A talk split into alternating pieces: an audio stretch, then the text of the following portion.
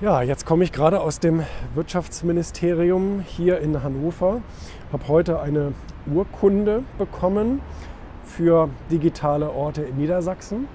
Und das Land hatte Unternehmen ausgezeichnet, die die Digitalisierung vorantreiben in ihrer Branche. Und ich war jetzt, soweit ich das gesehen habe, der einzige Verlag in Niedersachsen, der das jetzt bekommen hat heute. Und, ähm, aber ich will nichts Falsches sagen, vielleicht war auch noch ein zweiter dabei. Und ähm, der Verlagsbranche ist ein bisschen antiquiert, ja, und äh, sie muss so gucken, dass sie sich so ein bisschen modernisiert und erneuert sozusagen. Und deswegen, ich freue mich total, dass ich da jetzt als, ja, ich würde jetzt mal sagen, Vertreter äh, dieser Branche ähm, so etwas bekommen habe. Witzigerweise war heute ein ganz äh, besonderer Tag in Hannover, weil heute war ähm, Regierungswechsel. Ja, also die neue Koalition, Koalition wurde gebildet. Vorher war es SPD und CDU und die CDU hier, Herr Althusmann, hatte das Wirtschaftsministerium, der hat die Urkunde sozusagen noch unterschrieben. Und heute kam dann der neue Minister, den habe ich auch vorhin kennengelernt, ähm, der Herr Lies. Und ähm, ich glaube, beide aktive Leute, so, aber jetzt herrscht äh, Rot-Grün. Ne? Und das ist ja gut. Da wird man dann sehen. Ne? So ganz grundsätzlich äh, halte ich nicht sehr viel von, aber ähm, naja, vielleicht, vielleicht ich habe ihn gefragt. Herr Lies, trauen sich was? Werden Sie ein bisschen laut? Ja, ja, mal gucken, ja, okay, alles klar. Ähm, wir bleiben gespannt. Ich freue mich sehr über, über diese Auszeichnung und ähm, ja, bringen diesen Preis jetzt sozusagen nach Hause.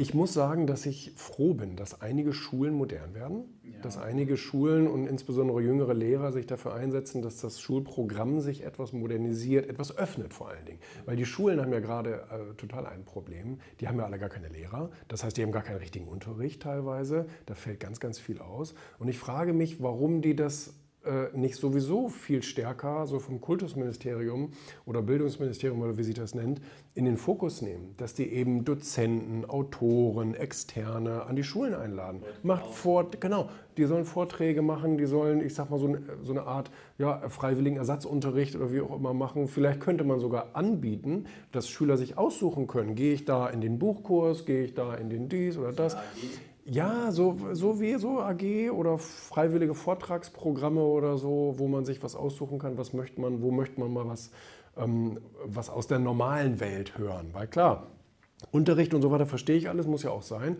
aber man könnte dadurch ja viel mehr Schule mit der Praxis verbinden. Ne? Dann lädt man mal einen aus der Politik, aus der Wirtschaft und so, das kannst du theoretisch jeden Tag machen, weil da draußen gibt es viele Freiwillige. Also ich habe noch nie eine Einladung von der Schule abgelehnt. Du wahrscheinlich auch nicht. Und äh, würdest du auch nicht machen. Ähm, warum soll man das denn nicht, äh, nicht, nicht gerne tun? Ne? Und da könnte man so viel sinnvolle Zeit füllen, glaube ich, oder?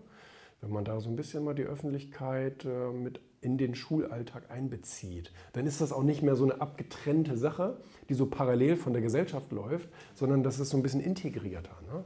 Die ganze Schule wird halt interessant. Ja, genau. Die Schüler sagen, genau, ich genau. Bock, dass ich hingehe. Ja. Ja.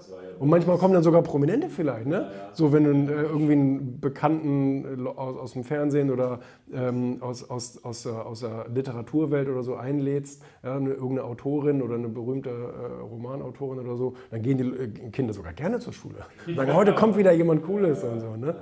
Ja, das wäre schon geil. Aber wir wollen ja jetzt nicht... Die Welt verändern. Ne? Das, das, das wäre ja noch schöner. Ne?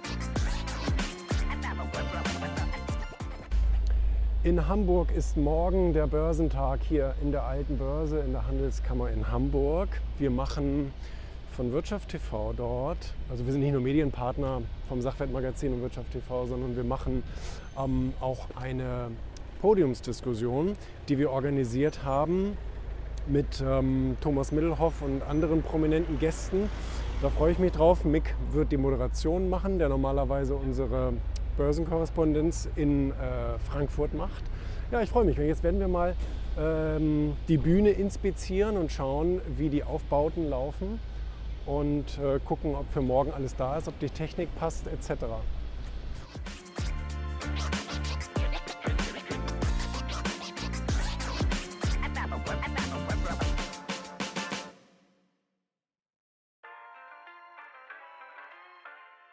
Jetzt schauen wir doch mal, wo hier die Bühne ist auf dem Parkett.